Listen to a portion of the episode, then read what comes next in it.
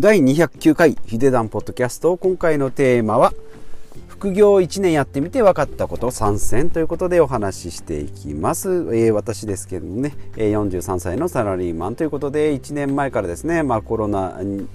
の、えー、世界の感染が拡大してからですかね、えー、と同じぐらいに、えー、と副業を始めまして、まあ、それでですね1年間やってみて分かったことを、えー、今回ですね、まあ、サラリーマン、まあ、主婦の方もそうですけども、まあ、メインの、えー、事業があって、えー、仕事があってですね副業やってみたいけど、まあ、何をすれば分からない人っていう人に向けて、えー、たかだかですね1年なんでですねまだまだ追い抜くこともできるでしょうし、まあ、1年しかやってないとはいえですね1年やったので、まあ、一歩先、まあ、たった一歩ではあるんですけれども、まあ、景色が、えー、違うことがありますので、まあ、その景色の違いとかですね、まあ、どういうふうにやっていけばいいのか効果的に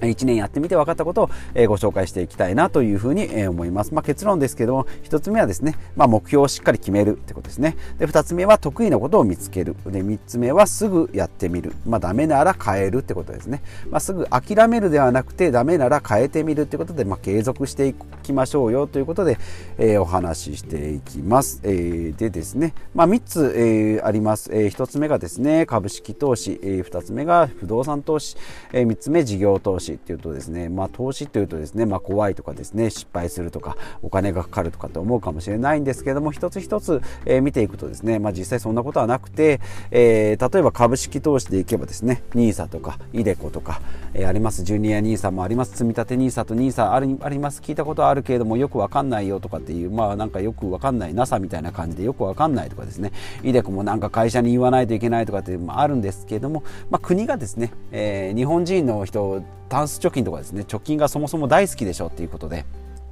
もうそしたら株式投資に、え、やっていきなさいと本当だったら、2割ぐらい税金かけるけどもう取らないからちょっとちゃんとやってね自分の年金とかもあんまり上げられないからっていうことで、え、始めましたので、まあ、始めないとですね、まあ、損っていうレベルですね。まあ、やると言ってもですね NISA の場合例えば積立 NISA の場合であれば年間40万円で最大20万20年ですので、800万円、えー、まあジュニア NISA とかですね2023年で終了しますけれども80万円年間80万円かける3年間。で iDeCo の場合はですね、えー、60歳まで、えー、できますよと、まあ、これは年金みたい。個人型拠出年金と言われておりますけれども、えー、まあ2万5千円ぐらいですかね、まあ、ちょっと人によってサラリーマンにもよりサラリーマンとか、まあ、自営業とかにもよって変わってくるんですけども私の場合ですと会社が1万4000円やってるので残り1万2000円を自分でま積み立て、まあ、要はですね全部、まあ、箱が違うだけで投資投資をしてくださいねっていうことです。でそれで儲かったお金も税金取りませんよっていうことですね。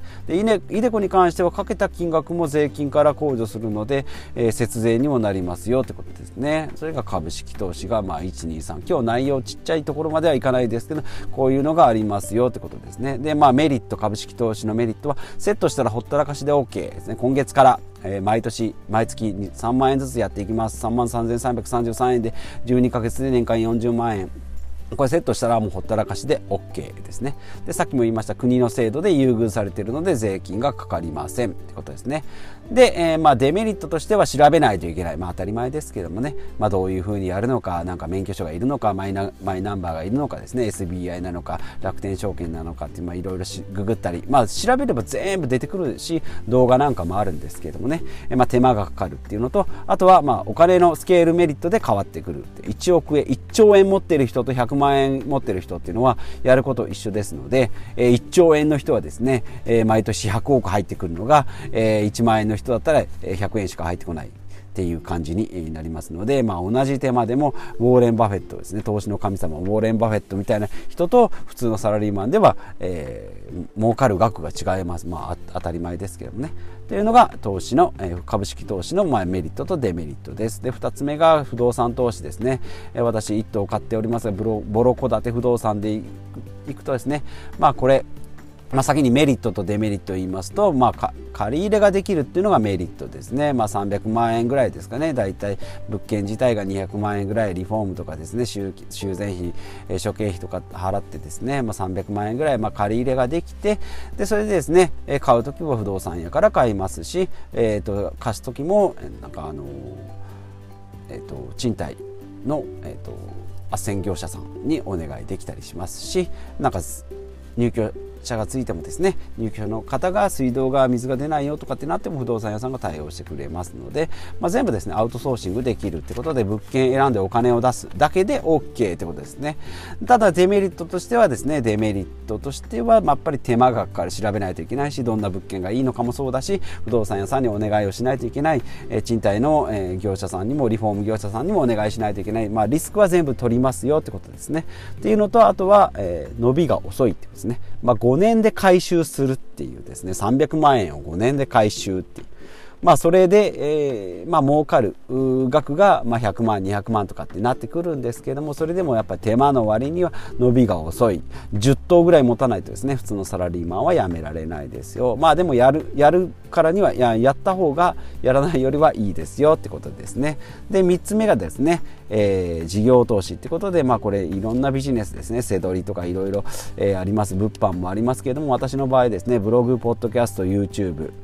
なんかの、まあ、コンテンツマーケットと言われるものですね。まあ、ブログなんかはワードプレスやっております。ハテナブログだったら無料でできますし、ワードプレスでも年間1万2000円ぐらいで、済みます。まあ、この辺ですね、えー、まあ、ポッドキャスト、YouTube なんかはタダでできますけれども、えー、まあ、あと連動してですね、SNS ですね、Twitter、Pinterest、インタインスタグラムとか Facebook なんかも、連動することができますということで、これのメリットは、まあ、定額、ほぼ0円でできますよってことですね。ワードプレスでも年間1万円ぐらいですので、えー、ワードプレスじゃない、ワードプレスはただなんだ。えっ、ー、と